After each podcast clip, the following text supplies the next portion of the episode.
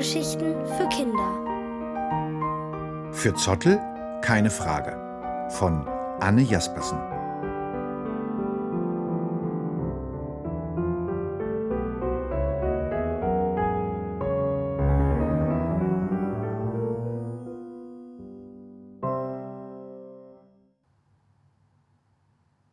Warum sind Bananen krumm? Der Ausflug mit der Kita heute war echt der Hammer, lächelt Emma und streicht Zottel über das knallgrüne Fell. Erzähl doch mal, fordert Zottel sie auf und legt den Kopf schief. Papas Hand steckt in Zottels Körper, denn Zottel ist eigentlich eine Handpuppe. Nun ja, keine Puppe, sondern ein Monster. Genau genommen ein Handmonster. Zottel kann den Mund bewegen, wenn Papa seine Hand bewegt, und Zottels Stimme krächzt, wenn Papa seine eigene Stimme verstellt. So sitzen sie an diesem Abend zu dritt in Emmas Bett.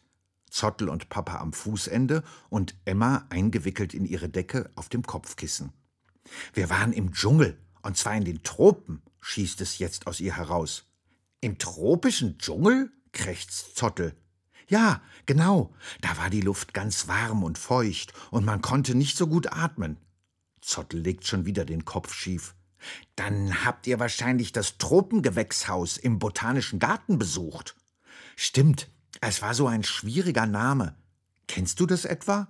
Nee, ich hab nur davon gehört. Ach so, Emma überlegt. Jedenfalls gab es da ganz riesige Pflanzen wie Palmen und Bambus und sogar Baumtomaten. Sie stellt sich ins Bett streckt die Arme in die Luft und macht ihre Finger so lang sie kann. Zottel guckt den Händen hinterher und staunt. Emma lässt sich zurück ins Bett plumpsen und sieht ihr Monster herausfordernd an. Und weißt du, was es da noch gab? Zottel schüttelt den Kopf. Bananenbäume. Sie macht ein begeistertes Gesicht. Mit echten Bananen dran? Ja, stell dir vor, die waren zwar noch grün und klein und hingen nach unten, aber es waren richtig viele. Und weißt du, was ich mich gefragt habe? Zottel schüttelt wieder den Kopf. Emma lächelt. Warum werden Bananen später eigentlich krumm? Äh, krächzt Zottel mit Papas Stimme. Wir können ja mal deinen Papa fragen. Papa lässt Zottel sich am Kopf kratzen, setzt ihn neben Emma ins Bett und sagt mit seiner normalen Papastimme: Also, Erstmal nennt man die Bäume, an denen die Bananen wachsen, Stauden. Du hast ja gesehen, dass Stauden ein bisschen wie Palmen aussehen, oder? Emma nickt. An der Staude wächst eine große Blüte, die immer schwerer wird und sich deshalb nach unten biegt. Irgendwann fallen die oberen Blütenblätter ab und kleine Früchte entstehen, die auch erstmal nach unten wachsen. Das sind die Bananen. Doch sobald die Bananen größer werden, strecken sie sich der Sonne entgegen, denn zum Wachsen und Reifen brauchen sie Licht. Sie biegen sich also in die entgegengesetzte Richtung und werden krumm. Hm, so spannend ist das jetzt gar nicht. Emma macht ein enttäuschtes Gesicht. Na ja, lächelt Papa und zuckt mit den Schultern. Es ist nun mal die Wahrheit. Und jetzt wird geschlafen. Ich wünsche dir tropische Bananenträume. Er gibt Emma ein Küsschen auf die Stirn, löscht das Licht und verlässt das Zimmer. Emma dreht sich zu Zottel um. Die Wahrheit? Ernsthaft? Sie schnaubt und flüstert Zottel ins Ohr. Wir wissen doch beide, dass es nicht nur eine einzige Wahrheit gibt, oder? Also Zottel, jetzt mal in echt. Warum sind Bananen wirklich krumm? Sie greift nach Zottels Hand, schließt die Augen und lauscht seiner Stimme, die gar nicht mehr so kratzig klingt wie vorher. Ähm, vor langer Zeit, noch bevor die Menschen und Monster auf der Erde lebten, entbrannte ein heftiger Streit zwischen den Früchten des Dschungels, beginnt Zottel zu erzählen. Die Affen und die Tukane amüsierten sich über die streitlustigen Früchte, denn ihrer Meinung nach gab es überhaupt keinen Grund. So ein entspanntes Leben möchten wir auch mal haben. Immer nur im Baum rumhängen, den Tag genießen und die Sonne verehren, keckerten die Affen. Die Tukane zischten. Wahrscheinlich langweilen sie sich. Anders ist so eine Streitsucht nicht zu erklären. Die Bananen hatten damals übrigens noch eine schnurgerade Form. Keine Krümmung, an keiner Stelle. Doch vielleicht lagen die Tukane mit ihrer Langeweile-Vermutung gar nicht so falsch. Das Leben der Bananen war einfach zu gerade. Es hatte keine Ecken und Kanten oder andersrum zu wenig Krümmung. Anfangs waren es jedenfalls die Bananen, die eines Tages lauthals verkündeten, dass sie der Sonne am ähnlichsten wären. Außerdem wären sie gelb, und zwar exakt so gelb wie die Sonne. Die anderen Früchte überzeugte das nur zur Hälfte. Sie sagten, hm, gelb schon, rund hingegen nicht, und begannen fortan über die eigene Sonnenähnlichkeit nachzudenken. War ja klar. Allerdings schieden manche Früchte, wie zum Beispiel Feigen oder Avocados, im Sonnenvergleich direkt aus. Feigen waren viel zu klein, hatten die Form einer Zwiebel und dazu noch eine lila Färbung. Avocados waren braun, schrumpelig und birnenartig geformt. Keinerlei Ähnlichkeit also. Auch die Kokosnüsse mussten einsehen, dass braun nicht das neue Gelb werden konnte. Wer aber richtig sauer wurde, waren die Orangen. Und das, obwohl sie nur zugezogen waren und ursprünglich gar nicht aus dem Dschungel stammten. Als den Orangen zu Ohren kam, was die Bananen verbreiteten, lachten einige von ihnen und brüllten Bananen wollen der Sonne am ähnlichsten sein, nur weil sie gelb sind? Lächerlich. Andere Orangen riefen Es liegt ja wohl auf der Hand, dass wir die Sieger im Sonnenähnlichkeitsvergleich sind. Wir sind rund und orange, haargenau wie die Abendsonne. Die Bananen fanden ihre gelbe Farbe natürlich wesentlich sonniger als die der Orangen und behaupteten, dass die Form total unwichtig sei. Das konnten die Orangen nicht auf sich sitzen lassen. Viele Früchte schüttelten die Köpfe und versuchten, die Gemüter zu beruhigen. Doch der Streit zwischen Bananen und Orangen spitzte sich so weit zu, dass sie sich bald kampfbereit gegenüberstanden und die Affen dazwischengehen mussten. Glücklicherweise hatte der Tukan in dem Moment eine zündende Idee. Er rief eine Bananenversammlung ein, stellte sich in die Mitte und fragte Seht ihr meinen Schnabel? Die Bananen kicherten. Was für eine überflüssige Frage. Wer könnte deinen Schnabel schon übersehen? Der bunte und prachtvolle Schnabel eines Tukans war unübertroffen und königlich. Wisst ihr denn auch, woher mein Schnabel seine elegante Form hat? Die Bananen schüttelten die Köpfe. Er hat die Form der Mondsichel. Ein Staunen und Raunen hallte durch die Bananenmenge, und man hörte Ausrufe wie Ja klar und Yes sehen wir es auch. Der Tukan zwinkerte den Bananen zu. Mit einer kleinen Krümmung hättet ihr das Zeug zur unschlagbaren Mondsichel. Die Bananen probierten die Krümmung sofort aus und wunderten sich darüber, wie einfach die Lösung doch manchmal sein konnte. Am Ende schlossen sie nicht nur Frieden mit den Orangen, die krummen Bananenmonde und die runden Orangensonnen wurden sogar Freunde. Tja, wer hätte das gedacht? Ende, seufzt Zottel. Emma grunzt zufrieden und kuschelt sich in Zottels Fell. Was für eine schöne Geschichte, murmelt sie und fällt schon in tiefen Schlaf.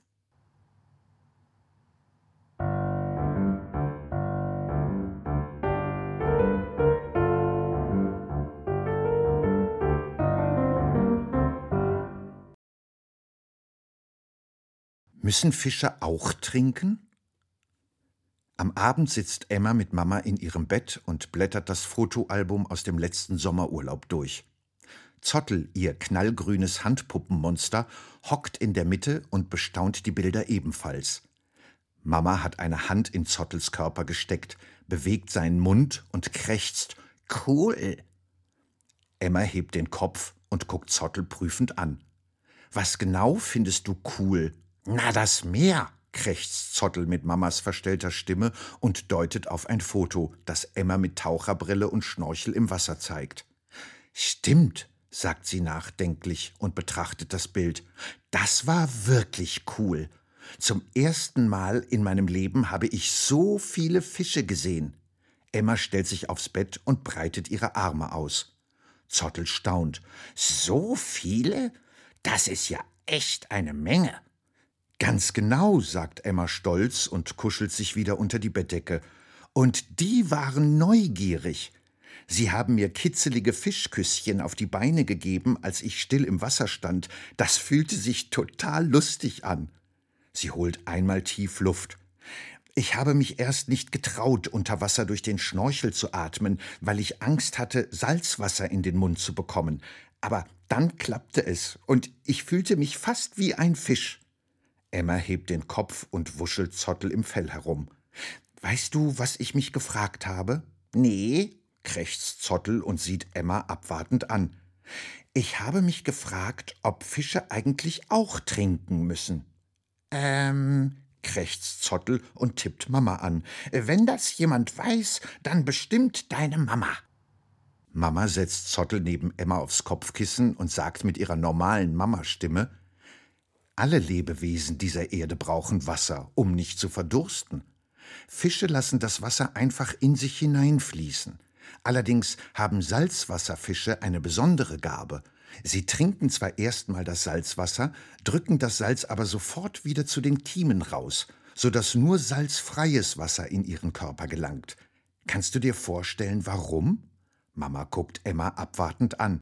Weil es nicht schmeckt? vermutet die. Mama lacht. Schmecken tut es auch nicht, das stimmt. Aber das ist nicht der einzige Grund. Salzwasser trocknet den Körper aus. Deshalb sollten weder Menschen noch Tiere Salzwasser trinken. Hm, so spannend ist das jetzt gar nicht. Emma macht ein enttäuschtes Gesicht. Na ja, lächelt Mama und zuckt mit den Schultern. An der Wahrheit kann ich auch nichts drehen. Sie gibt Emma ein Küsschen auf die Wange. Doch jetzt wird erst mal geschlafen. Ich wünsche dir kitzelige Fischküsschenträume. Sie macht das Licht aus und verlässt das Zimmer. Emma dreht sich zu Zottel um. An der Wahrheit kann man nichts drehen? Ernsthaft? Sie schnaubt und flüstert Zottel ins Ohr. Wir wissen doch beide, dass es mehr als eine Wahrheit gibt, oder? Also Zottel, jetzt mal in echt. Müssen Fische wirklich trinken? Sie greift nach Zottels Hand, schließt die Augen und lauscht seiner Stimme, die gar nicht mehr so kratzig klingt wie vorher. Ähm, um deine Frage gleich zu beantworten, Fische trinken nicht, sie frinschen. Doch das war angeblich nicht immer so. Bis heute erzählen die Fische ihren Fischkindern gerne die Geschichte vom Goldbarsch Kuno. Der hat das Frinschen nämlich erfunden. Das trug sich folgendermaßen zu. So wie alle Fische war auch Kuno ein Fisch, der gerne aß und trank. Vom durch die Gegend schwimmen mal abgesehen, ist Essen und Trinken nämlich die Hauptbeschäftigung aller Fische. Sie brauchen nicht zu arbeiten, um Geld zu verdienen, Speisen und Getränke gibt es unter Wasser im Überfluss. Als Fisch kann man sich einfach bedienen. Auch Miete müssen Fische nicht bezahlen, weil sie in Höhlen leben, und die sind zahlreich und in allen möglichen Ausführungen vorhanden. Eine Lieblingshöhle zu finden, war überhaupt kein Problem für Kuno. Trotzdem wurde er von Tag zu Tag trauriger. Lustlos hockte er im Unterwassercafé, beobachtete das Treiben, nippte am Algensaft und kaute gelangweilt auf dem Plankton herum. Was ist los mit dir? Geht es dir nicht gut? fragten zwei Fischfreunde im Vorbeischwimmen. Doch Kuno zuckte nur mit den Schuppen. Wollen wir mal wieder zum Rand des Riffs schwimmen? Schlug seine beste Freundin vor, aber er schüttelte den Kopf. Ihn beschäftigte eine wichtige Frage, und zwar von rechts nach links, von oben nach unten, hin und her, kreuz und quer, am Tag und in der Nacht. Lebe ich eigentlich ein gutes Leben? fragte er sich, denn irgendwo in seinem Innern hatte er das Gefühl, dass etwas fehlte, und weil er auch nach einem ganzen Monat Nachdenken zu keinem eindeutigen Ergebnis gekommen war, fragte er eines Tages plötzlich in die Unterwasserkaffeerunde Was macht für euch ein gutes Leben aus? Die anderen Fische guckten ihn erstaunt an. Er hatte seit einem Monat kein einziges Wort gesprochen und nun auf einmal so eine Frage. Doch seiner besten Freundin fiel ein Stein vom Herzen und sie antwortete lächelnd ganz viel Spaß haben. Der Dorsch in der Ecke grunzte Essen und Trinken, ist doch klar. Bewegung ist wichtig, behauptete der Aal und schlug einen Salto. Freunde, flüsterte der Butterfisch neben ihm und strich ihm mit der Flosse über den Rücken. Wisst ihr eigentlich, was ihr für ein Glück habt, weil euch keine Flosse fehlt? murmelte ein Kabeljau, der im Kampf mit einem Wolfsbarsch eine Seitenflosse verloren hatte.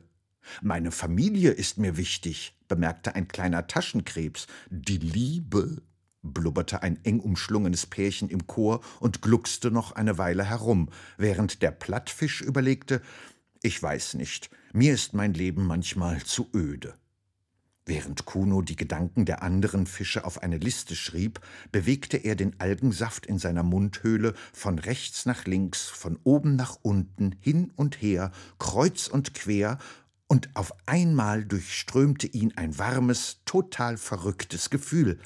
Seine Schuppen fingen an zu glitzern, und die anderen Fische staunten. Wow, wie schön du glänzt. Du siehst auf einmal so nach Abenteuer aus. Kuno blubberte fast über vor Ideen und verkündete, ab heute nennen wir Trinken nicht mehr Trinken, sondern Frinschen. Hä? Wieso? Wunderten sich die anderen Fische. Weil Frinschen das neue Trinken ist und doller sprudelt als Limonade, grinste Kuno. Alle Fische guckten dusselig aus der Wäsche. Frr kommt von Freude und Sch von schön. Denn Frinschen ist die Freude, sich schön zu unterhalten, während man Algensaft in seinem Mund bewegt, und zwar von rechts nach links, von oben nach unten, hin und her, kreuz und quer. Und so kam es, dass das Leben unter Wasser viel bunter wurde. Die Fische verschönerten ihre Höhlen, feierten wilde Feste und fragten einander um Rat. Sie frinschten, was das Zeug hielt, und wenn sie nicht gestorben sind, dann frinschen sie noch heute. Ende, seufzt Zottel. Emma grunzt zufrieden und kuschelt sich in Zottels Fell. Was für eine schöne Geschichte, murmelt sie und fällt schon in tiefen Schlaf.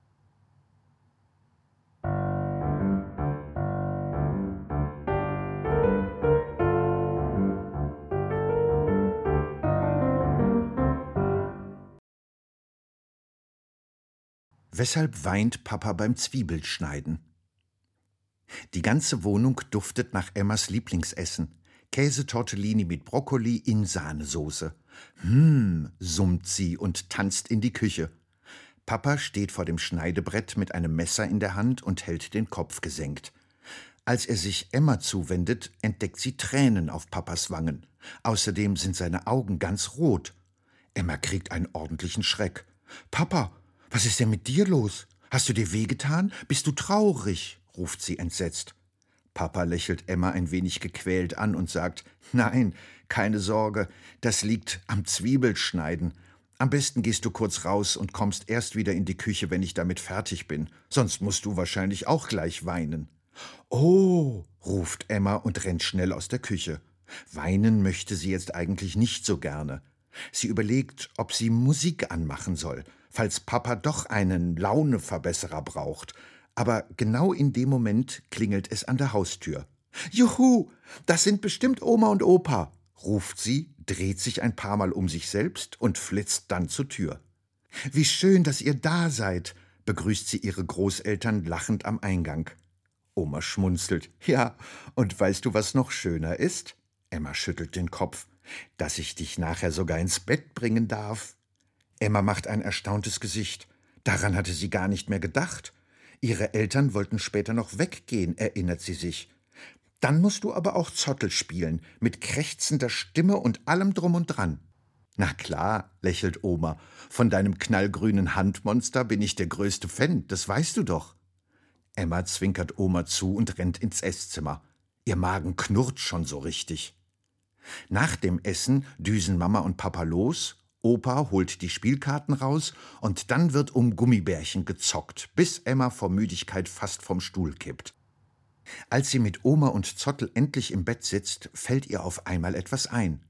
Zottel, fragt sie laut und flüstert Oma zu, du musst mit deiner Hand Zottels Mund bewegen. Stimmt, flüstert Oma zurück und stülpt Zottel über ihre rechte Hand, bis sie von innen Zottels Mund zu fassen kriegt. Zottel? fragt Emma erneut, und Oma krächzt. Ja. Weißt du, warum Papa vorhin beim Zwiebelschneiden weinen musste? Keine Ahnung, krächzt Zottel wieder.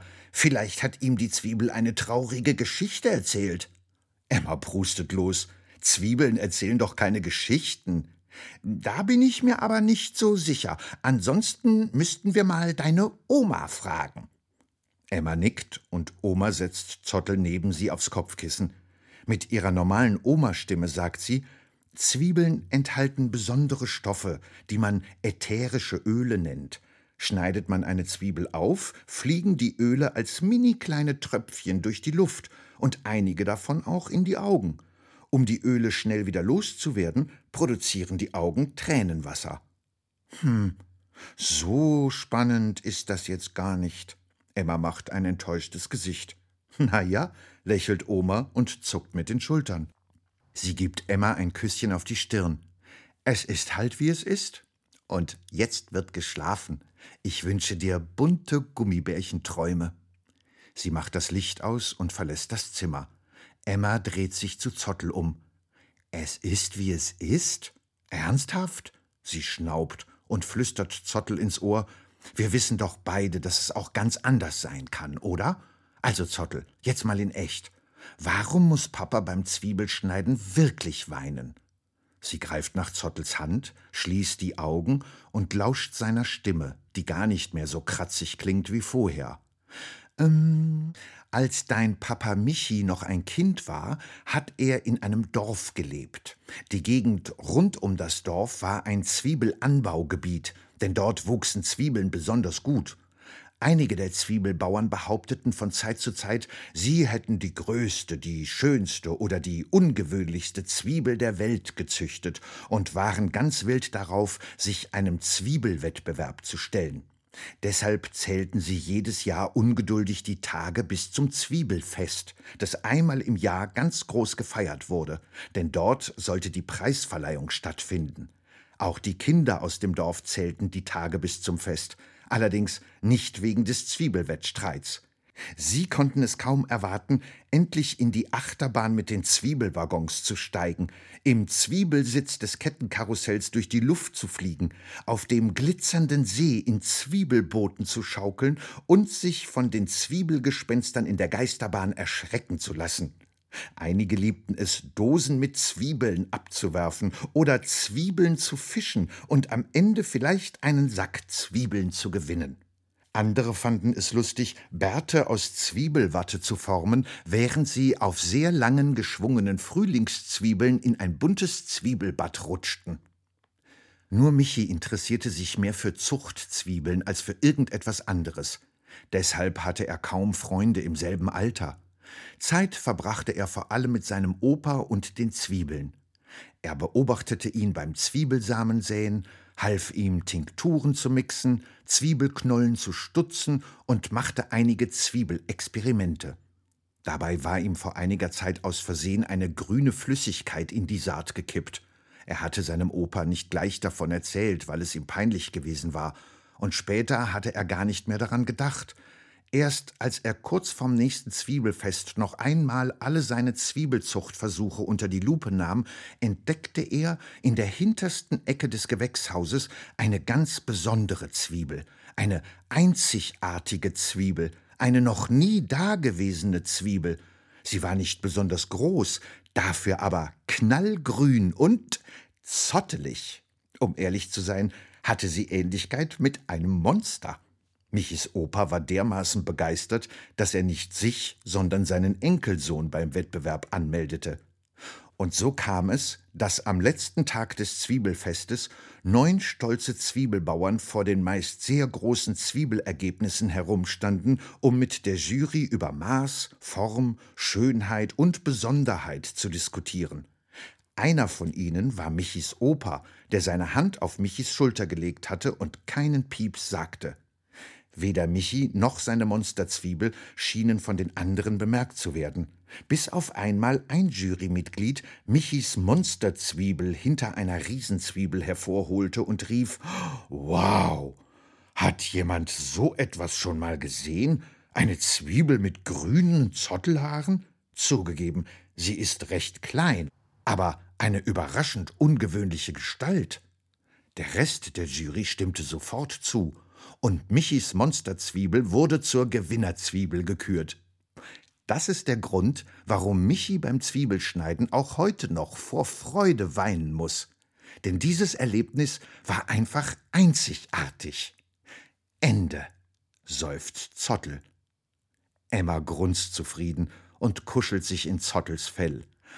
Was für eine schöne Geschichte, murmelt sie und fällt schon in tiefen Schlaf.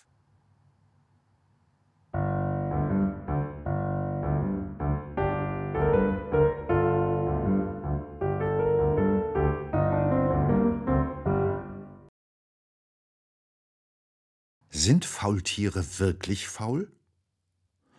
Heute ist Emma bei ihrer Freundin Lotta zu Besuch, und die ist ein echter Faultier-Fan. Das sieht man daran, dass in Lottas Zimmer überall Faultiere herumlungern. Natürlich keine echten, aber an der Wand hängen Faultierbilder, der Teppich hat die Form eines Faultiers, die Bettwäsche ist übersät mit Faultieren, den Papierkorb hat sie mit Faultieren beklebt und natürlich trägt Lotta einen Faultierpulli. Wieso findest du eigentlich gerade Faultiere so toll? Erdmännchen oder Koalabären sind doch auch süß, fragt Emma. Stimmt, grinst Lotta, aber Faultiere sind total entspannt. Die haben alle Zeit der Welt, hetzen sich nicht und müssen nur einmal in der Woche aufs Klo gehen. Echt jetzt? Nur einmal in der Woche? Lotta kichert. Ja, dann kommen sie vom Baum runter, hocken sich unten hin und klettern wieder rauf. Stell dir vor, nur einmal in der Woche. So faul wäre ich auch gerne. Hm, stell ich mir irgendwie langweilig vor, murmelt Emma und möchte etwas spielen. Zum Glück schlägt Lotta nicht Faultierfamilie vor, sondern ein Brettspiel. Emma ist erleichtert. Sie ist zwar keine gute Verliererin, aber den ganzen Nachmittag in einem Baum rumhängen und sich nur in Zeitlupe bewegen, hätte sie ziemlich öde gefunden. Als sie sich abends in ihr eigenes Bett kuschelt, wartet dort schon der knallgrüne Zottel auf sie, ihr allerliebstes Handpuppenmonster. Und natürlich Papa. Der hat Zottel über seine linke Hand gestülpt, bewegt Zottels Mund und krächzt mit verstellter Stimme Und? Wie war der Nachmittag bei Lotta? Super! Wir haben Geister, Geister, Schatzsuchmeister gespielt und gemeinsam die Geister besiegt. Cool! Und sonst so? Sonst haben wir uns über Faultiere unterhalten. Lotta ist nämlich Faultier-Fan. Und weißt du, was ich mich gefragt habe? Nee. Zottel legt den Kopf schief. Emma runzelt die Stirn. Ich habe mich gefragt, ob Faultiere wirklich faul sind. Aha. Zottel dreht seinen Kopf zu Papa. Vielleicht solltest du das lieber deinen Papa fragen. Papa setzt Zottel neben Emma aufs Kopfkissen und sagt mit seiner normalen Papa-Stimme: Faulheit ist ja eher eine Ansichtssache, nicht wahr? Emma zuckt mit den Schultern. Also, wenn Faulheit sehr wenig Aktivität bedeutet, dann sind Faultiere wahrscheinlich faul. Sie schlafen nämlich täglich mindestens 15 Stunden und bewegen sich äußerst langsam. Allerdings wird in unserer Welt Faulheit oft als etwas Schlechtes angesehen. Die Faultiere hingegen sind Meister im Energiesparen. Sie brauchen kaum Kraft, müssen nicht so viel fressen und werden auch von Feinden nicht so schnell entdeckt. Da könnte sich der eine oder andere Mensch gerne mal eine Scheibe von abschneiden. Hm, so spannend ist das jetzt gar nicht. Emma macht ein enttäuschtes Gesicht. Na ja, lächelt Papa, ich find's schon interessant. Er gibt dir ein Küsschen auf die Stirn. Und es steckt eine Menge Wahrheit drin. Aber jetzt wird geschlafen. Ich wünsche dir entspannte Faultierträume. Er macht das Licht aus und verlässt das Zimmer. Emma dreht sich zu Zottel um. Es steckt Wahrheit drin? Ernsthaft? Sie schnaubt und flüstert Zottel ins Ohr. Wir wissen doch beide, dass mehr als eine Wahrheit irgendwo drin steckt, oder? Also, Zottel, mal in echt. Sind Faultiere wirklich faul? Sie greift nach Zottels Hand, schließt die Augen und lauscht seiner Stimme, die gar nicht mehr so kratzig klingt wie vorher. Ähm, soweit ich weiß, ist die Sache mit der Faulheit nur eine Tarnung, denn Faultiere haben einen sehr wichtigen Job.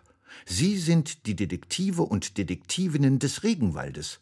Natürlich haben nicht alle Faultiere denselben spitzenmäßigen Riecher. Deshalb denken die philosophischen Faultiere vor allem über spannende Fragen nach, während sich die sportlichen Faultiere in der Kampfkunst Tai Chi üben und nur einige wenige schaffen es tatsächlich, die kniffligen Fälle zu lösen. Aber das macht nichts. Denn wenn sie abends zusammenhocken, erzählen sie sich die wildesten Geschichten einer Faultierlegende – die Geschichten der Meisterdetektivin Faula Faulzen. Besonders der Pfeilgiftfroschfall wird immer wieder neu aufgerollt. Vielleicht, weil es der verrückteste war. Die Pfeilgiftfrösche wohnten nämlich ganz in der Nähe von Faula Faulzen. Doch Faula hat sie schlichtweg übersehen. Sie ist sogar fast über einen gestolpert, als sie sich auf den Weg nach unten zu ihrem wöchentlichen Toilettengang machte. Stopp! quietschte es auf einmal unter dem Fuß, den sie gerade absetzen wollte, und ein grauer Pfeilgiftfrosch guckte Fauler vorwurfsvoll an. Pass doch auf! Ich wäre fast vom Baum gekippt, und außerdem hättest du dich beinahe vergiftet. Auweia, Entschuldigung, ich hab dich nicht gesehen. Bist du etwa ein Pfeilgiftfrosch? Ganz genau. Das ist ja das Schlimme. Man sieht es nicht, denn mir wurde meine Farbe geklaut. Geklaut, hörst du? Na sowas, entgegnete Fauler und begab sich in Denkposition. Denn obwohl Fauler als das unauffälligste und leiseste Faultier des Dschungels galt, war sie im Kopf regelrecht rasant, konnte meisterhaft kombinieren und ließ sich nicht täuschen. Sie wusste, dass Pfeilgiftfrösche normalerweise besonders leuchtende Farben hatten, damit andere Tiere gar nicht erst auf die Idee kamen, sie fressen zu wollen. Giftig war ihnen sozusagen auf den Leib gemalt. Wer also besaß den Mut, diesen Fröschen die Farbe zu klauen? Sie beauftragte die Affen mit Nachforschungen. Papageien mussten ein paar bunte Federn abgeben. Einige Schlangen wurden dazu aufgefordert, Giftproben in Blütenblätter zu spucken. Kolibris kamen persönlich vorbei. Doch weder die Farbe der Vogelfedern noch das Gift der Schlangen wiesen irgendeinen Zusammenhang mit Pfeilgiftfröschen auf. Fauler betrachtete die Proben in den Blütenblättern und hatte plötzlich eine Idee. Sie hangelte sich weiter nach unten, denn am Boden war ihr eine eigenartige Pflanzensammlung aufgefallen. Bisher hatte sie sich nichts dabei gedacht, doch als sie ein knallbuntes Chamäleon in unmittelbarer Nähe entdeckte, wurde ihr sofort alles klar. Das Chamäleon erblickte Fauler und wusste ebenfalls, dass Flunkern keinen Sinn machte. Davon abgesehen hatte es anscheinend Schuldgefühle. Ja, ja, gab es kleinlaut zu, ich war neidisch auf die tollen Farben der Pfeilgiftfrösche. Ich wollte eben auch mal so schick aussehen. Rein zufällig habe ich eine Pflanze gefunden, die deren Farbe trinken und wieder ausspucken kann. Ich musste die Pfeilgiftfrösche nur dazu bringen, in die Blüte zu hüpfen. Mit Leckerlis gar kein Problem. Das Chamäleon grinste. Na, dann wird es wohl auch kein Problem sein, die Sache wieder rückgängig zu machen, raunzte Fauler. So geschah es. Was das Ulkigste ist, einen Rest der Farbe durfte das Chamäleon anscheinend behalten, denn seitdem kann es seine Farbe wechseln. Ende, seufzt Zottel. Emma grunzt zufrieden und kuschelt sich in Zottels Fell. Was für eine schöne Geschichte, murmelt sie und fällt schon in tiefen Schlaf.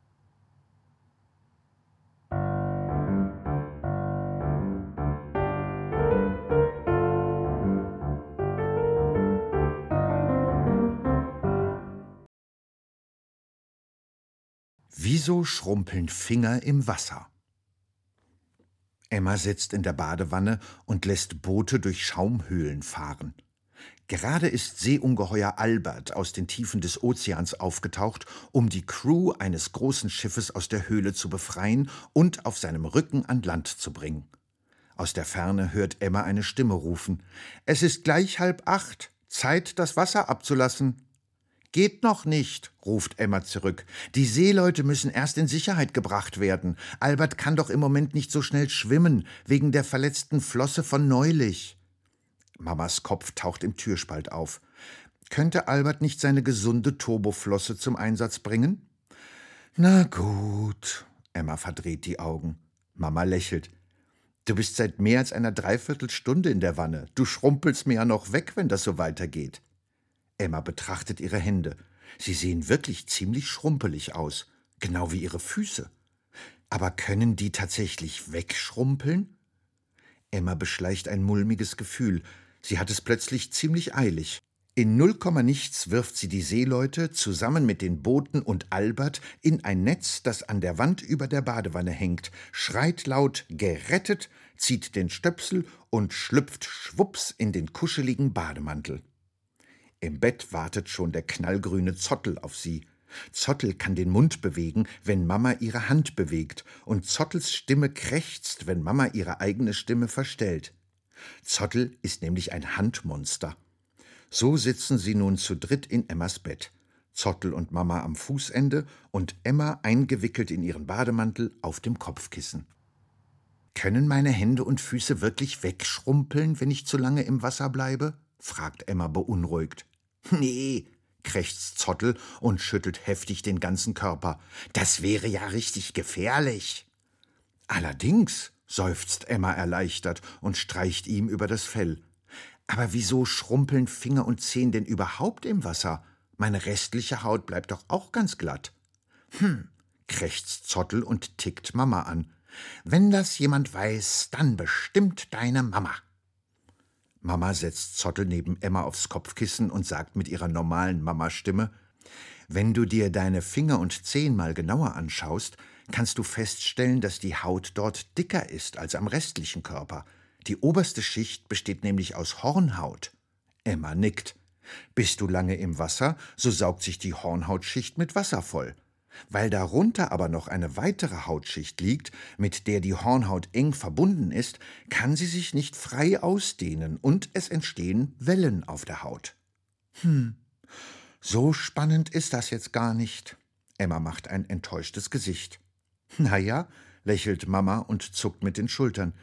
Es gibt auch Forscher, die behaupten, dass der Körper schlau ist und die Haut absichtlich schrumpeln lässt, damit zum Beispiel das Glas nicht aus der nassen Hand rutscht.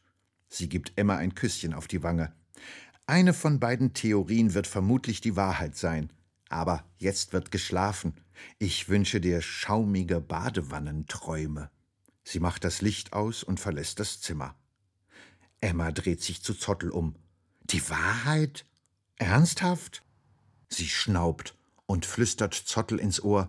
Wir wissen doch beide, dass es mehr als zwei Wahrheiten gibt, oder? Also, Zottel, jetzt mal in echt. Wieso schrumpeln Finger wirklich im Wasser?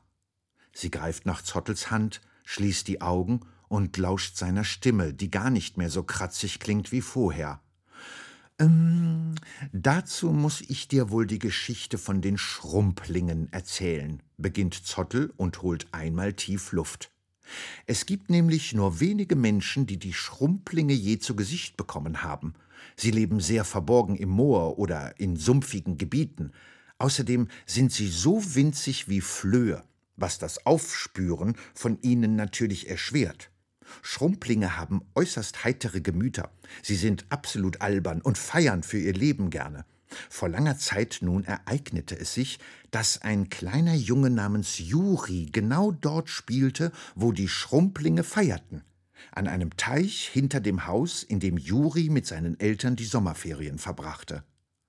Juri liebte den Sumpf mit dem Teich und nutzte jede Gelegenheit, um dort Wettfahrten mit selbstgebastelten Papierbooten zu veranstalten. Er hatte Bänder an die Boote geknotet, lenkte sie um Seerosen herum und durch das Schilf hindurch. Er ließ sie ordentlich schaukeln und manchmal auch untergehen. Doch eines Tages, ganz unvermutet, hörte er etwas. Etwas Außergewöhnliches. Töne, die er noch nie zuvor gehört hatte. Es klang nach Musik, aber ganz leise. Es klang nach vielen Stimmen, doch piepsig und unwirklich. Erst fragte er sich, ob er spinnen würde, aber die Stimmen wurden immer aufdringlicher, immer schriller, fast als würden sie um Hilfe rufen.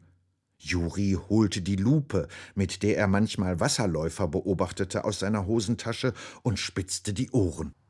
Wenn er nicht ganz daneben lag, mussten die eigenartigen Geräusche von den Seerosen kommen, die dicht an dicht ein paar Schritte weiter im flachen Wasser lagen.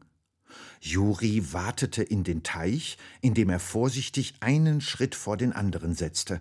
Bei den Seerosen angekommen, näherte er sich mit seiner Lupe den dichten Blättern und bunten Blüten, und plötzlich entdeckte er sie. Eine aufgeregte Menge von schrumpeligen Winzlingen rannte auf den Blättern hin und her, einen Namen schreiend, den Juri nicht verstand, doch eins war sofort klar einer der Winzlinge wurde vermisst. Weil ihm eigentlich keine andere Möglichkeit in den Sinn kam, drückte er die Seerosenblätter vorsichtig auseinander und Bäm!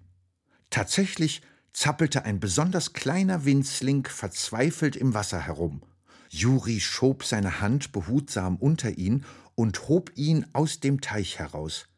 Der Kleine sah blass aus, spuckte Wasser und rang nach Luft.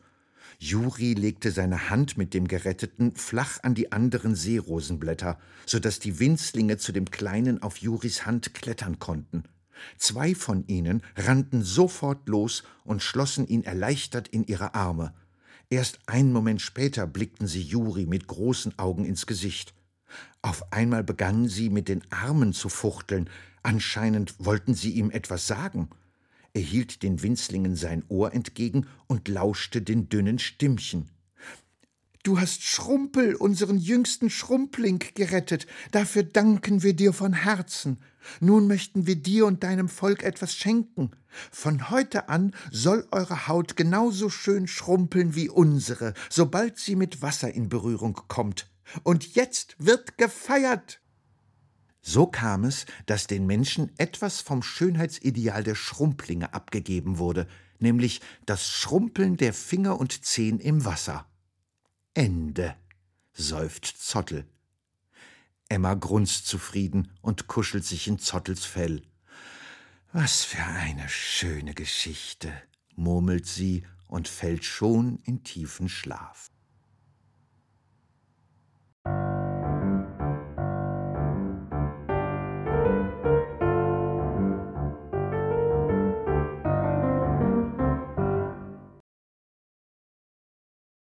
Warum haben Giraffen so lange Hälse? Emmas Zimmer hat sich in ein Tierparadies verwandelt. Kleine Spielzeugaffen hängen an Schränken, klettern in Regalen herum und baumeln an der Schreibtischlampe. In Spielzeugkistenhöhlen haben es sich Igel, Murmeltiere und Bären gemütlich gemacht. Der Teppich mit Löwen, Giraffen, Elefanten, Nashörnern und Erdmännchen ist zur Steppe geworden. In der Mitte des Teppichs befindet sich eine Schüssel gefüllt mit Wasser. Gerade hilft eine Giraffe einem Leopardenkind über den Schüsselrand, da kommt Papa ins Zimmer. Ui, sagt er, Emma verzieht das Gesicht. Sie weiß genau, was dieses Ui bedeutet. Es bedeutet so viel wie Hilfe, Chaos, deshalb sofort aufräumen, Zähne putzen, Schlafanzug anziehen, schlafen. Naja, fast. Zwischen Schlafanzug anziehen und Schlafen gibt's noch eine Geschichte. Platsch! Das Leopardenkind plumpst in die Schüssel. Emma stöhnt und ruft vorwurfsvoll: Pardinia ertrinkt gleich! Pardinia? fragt Papa und lächelt. Ja, so heißt die Leopardin nun mal, bekräftigt Emma bockig. Papa schnappt sich eine zweite Giraffe und wispert: Komm, ich helf dir. Mit dem Kopf der Giraffe schubst er Pardinia aus dem Wasser, als würde er Minigolf spielen. Pardinia fliegt in hohem Bogen direkt vor Emmas Füße. Die verzieht ihr Gesicht zu einer wütenden Grimasse. Doch dann muss sie plötzlich lachen. Das sah echt komisch aus. Pardinias Flug und Raffi als Golfschläger, prustet sie. Nicht geplant, kichert Papa und trägt die Schüssel ins Bad. Bring bitte die Tiere in ihre Höhlen, ruft er durch den Flur. Emma seufzt. Während sie die Tiere in Spielzeugkisten verstaut, fällt ihr Blick auf Zottel, ihr allerliebstes knallgrünes Handmonster. Zottel kann den Mund bewegen, wenn Papa seine Hand bewegt, und Zottels Stimme krächzt, wenn Papa seine eigene Stimme verstellt. Richtig cool. Als sie bald darauf zu dritt im Bett sitzen, Zottel und Papa am Fußende und Emma eingewickelt in ihre Bettdecke auf dem Kopfkissen, fällt ihr etwas ein. Warum haben Giraffen eigentlich so lange Hälse? Hm, krächzt Zottel.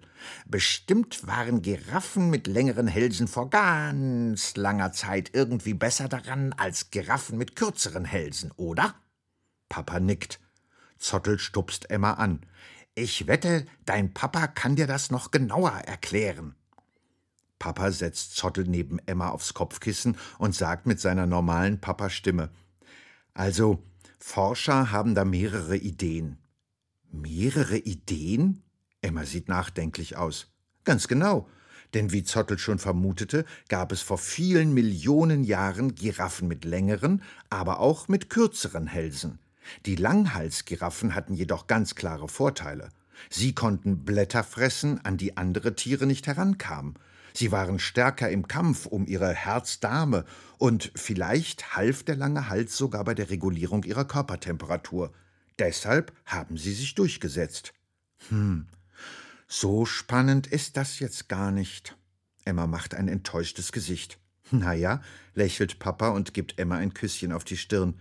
Mindestens eine von den drei Ideen wird vermutlich die Wahrheit sein. Und jetzt wird geschlafen. Ich wünsche dir furchtlose Steppenträume. Er macht das Licht aus und verlässt das Zimmer. Emma dreht sich zu Zottel um. Die Wahrheit? Ernsthaft? Sie schnaubt und flüstert Zottel ins Ohr. Wir wissen doch beide, dass es mehr als drei Wahrheiten gibt, oder? Also, Zottel, jetzt mal in echt. Warum haben Giraffen wirklich so lange Hälse? Sie greift nach Zottels Hand, schließt die Augen und lauscht seiner Stimme, die gar nicht mehr so kratzig klingt wie vorher. Ähm, am besten erzähle ich dir die Geschichte von Giraffe Gertrud aus Afrika. Die hat es nämlich in einer ziemlich überschaubaren Zeit von einem recht kurzen zu einem sehr langen Hals geschafft. Und das lag ganz sicher daran, dass ihr bester Freund ein Vogel war, ein südlicher Gelbschnabel-Toko, der wegen seines gelben, gebogenen Schnabels auch Flying Banana genannt wurde, was übersetzt fliegende Banane heißt.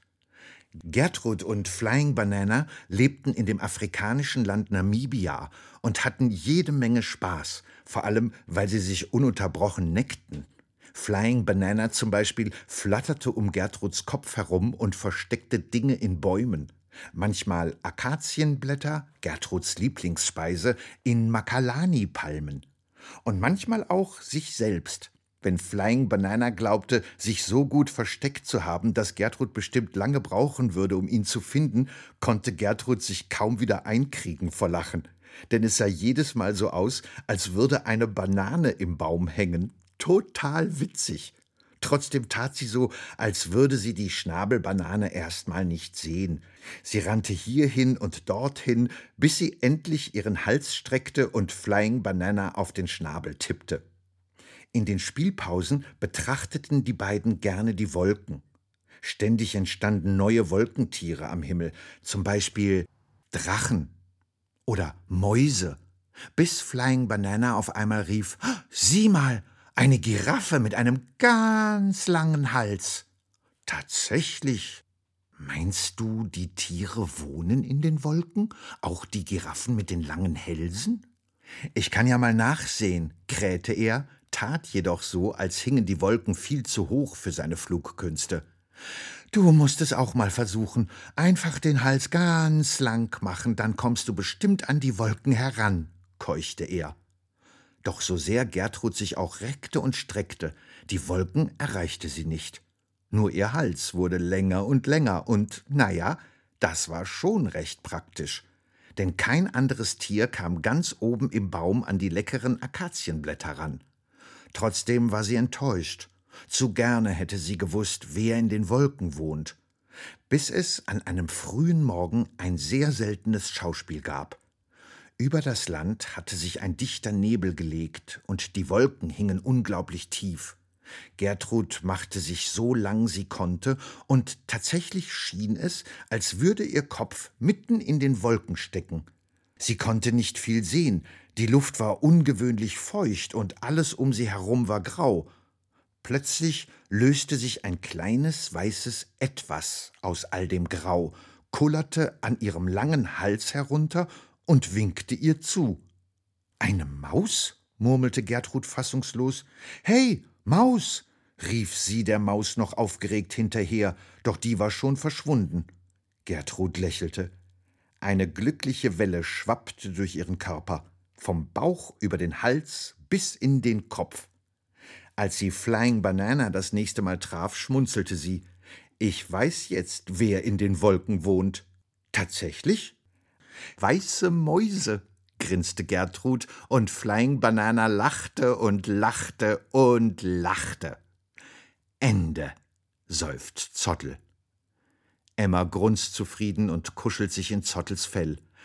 Was für eine schöne Geschichte, murmelt sie und fällt schon in tiefen Schlaf.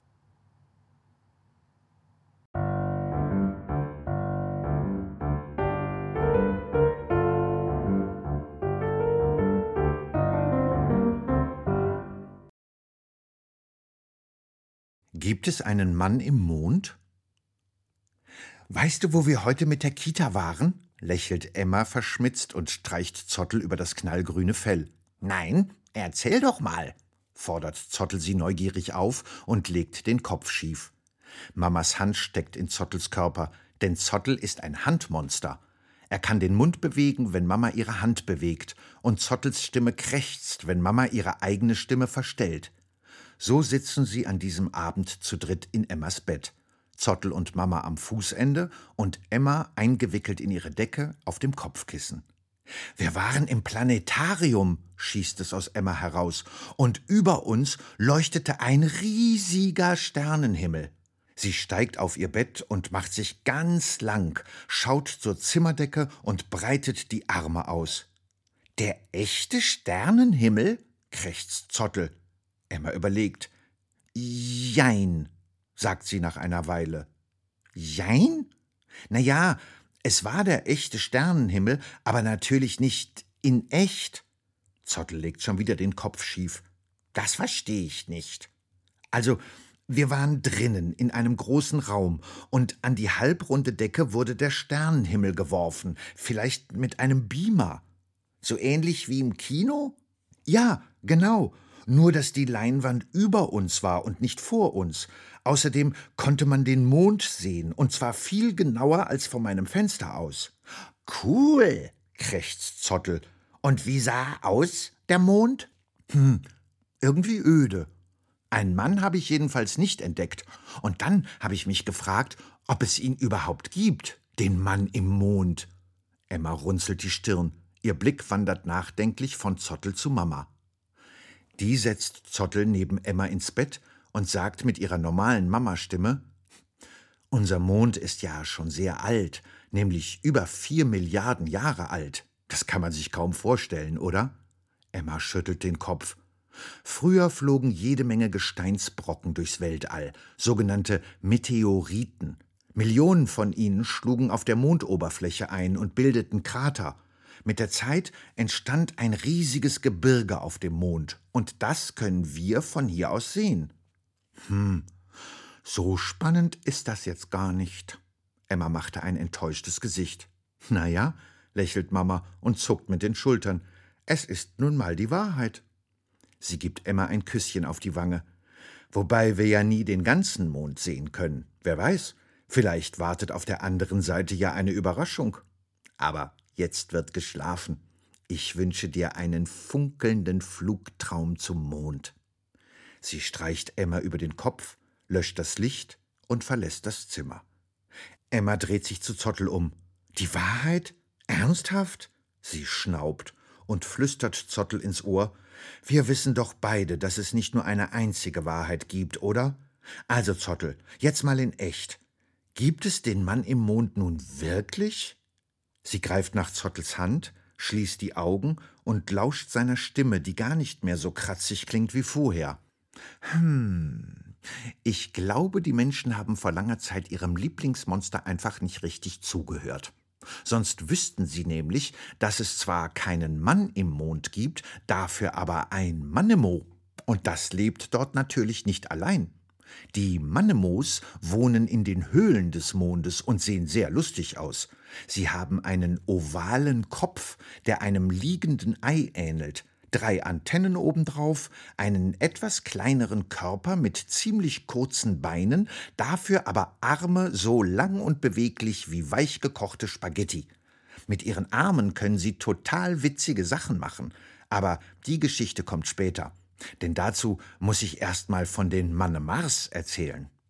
Wie der Name schon verrät, leben die Mannemars nicht auf dem Mond, sondern auf dem Mars.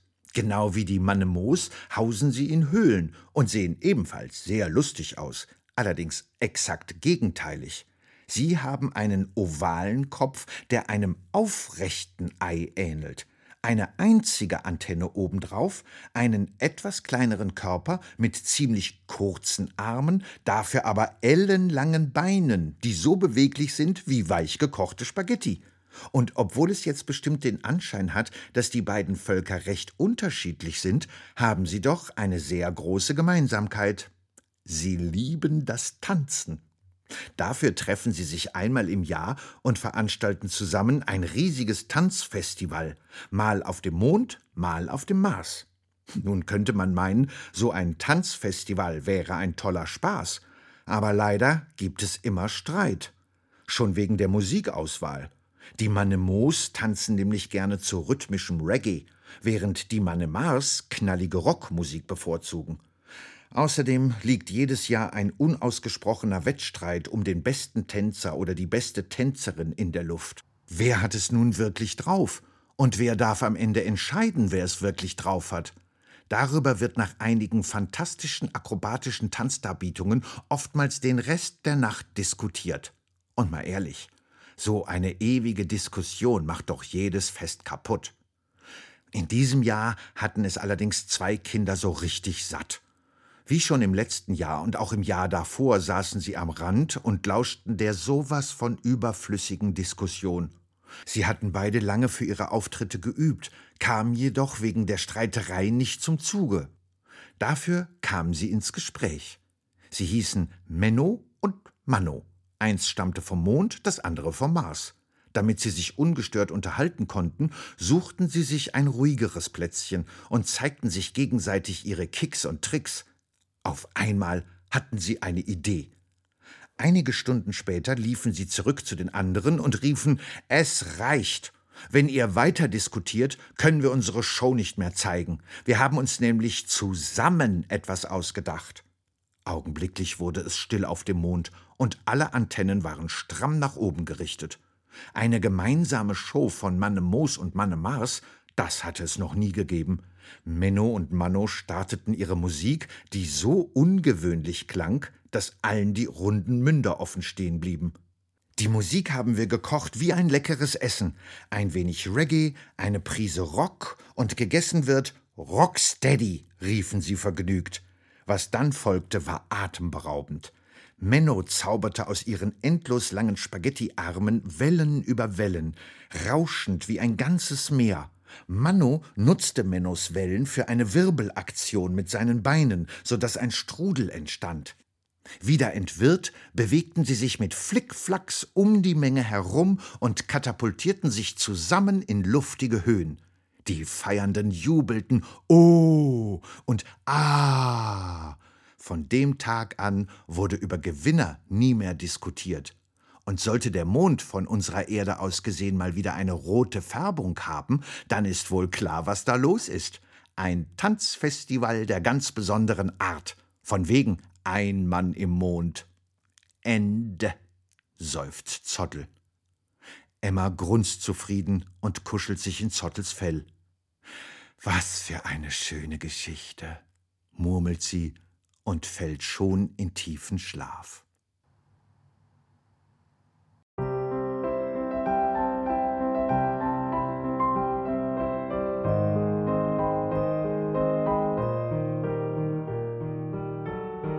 Ihr hörtet für Zottel keine Frage von Anne Jaspersen, gelesen von Bernd Muss. Ohrenbär. Hörgeschichten für Kinder. In Radio und Podcast.